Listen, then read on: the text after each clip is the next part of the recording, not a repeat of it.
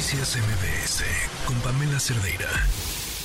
Nos acompaña en la línea José Medina Mora, presidente de Coparmex. Hace unos días se anunciaba el aumento del salario mínimo para este 2024. Sin duda, un, logro, un acuerdo importante eh, que, que, se consigue que tiene efecto eh, sobre muchísimas familias en nuestro país. Estamos hablando de un aumento que pasará de 207 pesos con 44 centavos a 248 pesos con 93 centavos para el próximo año. Gracias por acompañarnos. Buenas tardes. Buenas tardes, Pamela, qué gusto saludarte. Eh, ¿Qué es alrededor de 5 millones de personas más o menos que se verían eh, positivamente afectadas por esta modificación? Casi 7 millones de personas. A casi 7 millones de personas. Sí, serán beneficiadas. Sí. Ha, habido siempre, eh, cada vez que se habla del aumento del salario mínimo, hay una mm, serie de cuestiones que se mencionan como el efecto que esto tiene en otras cosas, desde si tiene o no un efecto inflacionario, eh, o si tiene también o no un efecto que empuje hacia arriba los sueldos de las personas que se encuentran dentro de la informalidad. En la experiencia, en estos aumentos que se han vivido en los últimos años, ¿qué hemos aprendido? ¿Qué sí sucede y qué no sucede?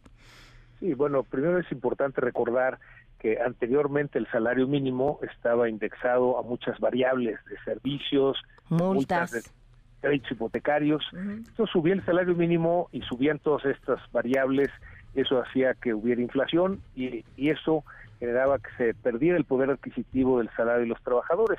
Por eso fue importante cuando se logró desindexar, apareció la UMA, y a partir de entonces hemos podido proponer aumentos al salario mínimo que no generan inflación. Eh, hasta ahorita, digamos desde el 2016, que como Coparmex eh, propusimos esta nueva cultura salarial, en donde primero logró la desindexación, después se logró la siguiente meta, que era llegar a la línea del bienestar individual, es decir, que un salario mínimo le alcanzara a una persona para la canasta alimentaria y no alimentaria. Esto ya se logró en todo el país. El siguiente objetivo es llegar a la línea del bienestar familiar, es decir, en una familia de cuatro, que es el promedio que nos dice INEGI, en donde dos trabajan, que dos salarios mínimos alcancen para que los cuatro integrantes de esa familia tengan acceso a canasta alimentaria y no alimentaria. Esto eh, ya se logró en la zona de frontera norte, en donde de hecho el salario mínimo en la zona de frontera norte está 30% arriba de la línea del bienestar familiar pero falta en el resto del país, en donde aún con este aumento del 20% está un 86% de la línea del bienestar familiar. Esto quiere decir que seguiremos impulsando aumentos al salario mínimo general para el 2025 y 2026. Esperamos en el 2026 llegar a esa línea del bienestar familiar. ¿Quiénes son o dónde están las personas que están cobrando el salario mínimo que se van a ver afectados por esta medida? Bueno, están realmente en todos los sectores y en todas las regiones. Eh, uno de los factores que eh, analizamos es no nada más el que no genere inflación, sino el que no genere informalidad. Mm, si hacemos eh, un aumento demasiado rápido, esto puede generar informalidad y sobre todo en el caso de la micro y pequeña empresa. Por eso importante hacer estos escenarios e ir subiendo eh, poco a poco este salario mínimo hasta lograr llegar a esa línea del bienestar familiar. ¿Y, y, cómo son incorporadas las opiniones de la micro y pequeña empresa a la hora de esta toma de decisión?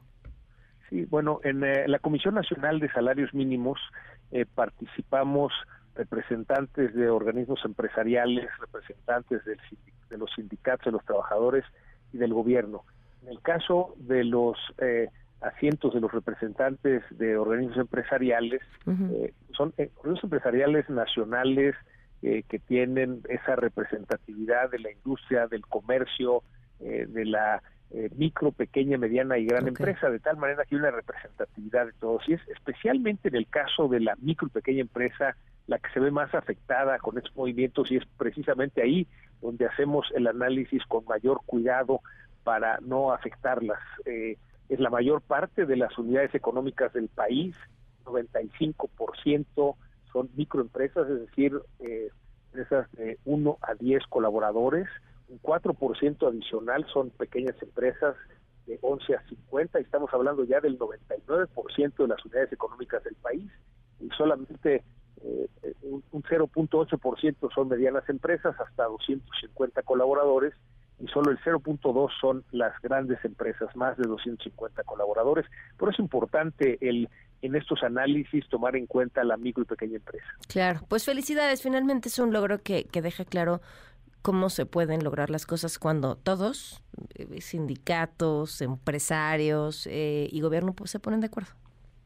Sí, sin duda el haber logrado eh, por unanimidad el consenso de cuánto que tiene que aumentar es importante y desde luego la invitación que hacemos a las empresas a no esperar a que el salario mínimo llegue a la línea del bienestar familiar, aquellas que puedan de una vez lo paguen de manera voluntaria.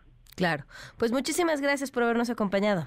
Sí, gracias, Un saludo para ti y para todo tu vida. Gracias, José Medina Mora, presidente de Coparmex. Noticias MBS con Pamela Cerdeira.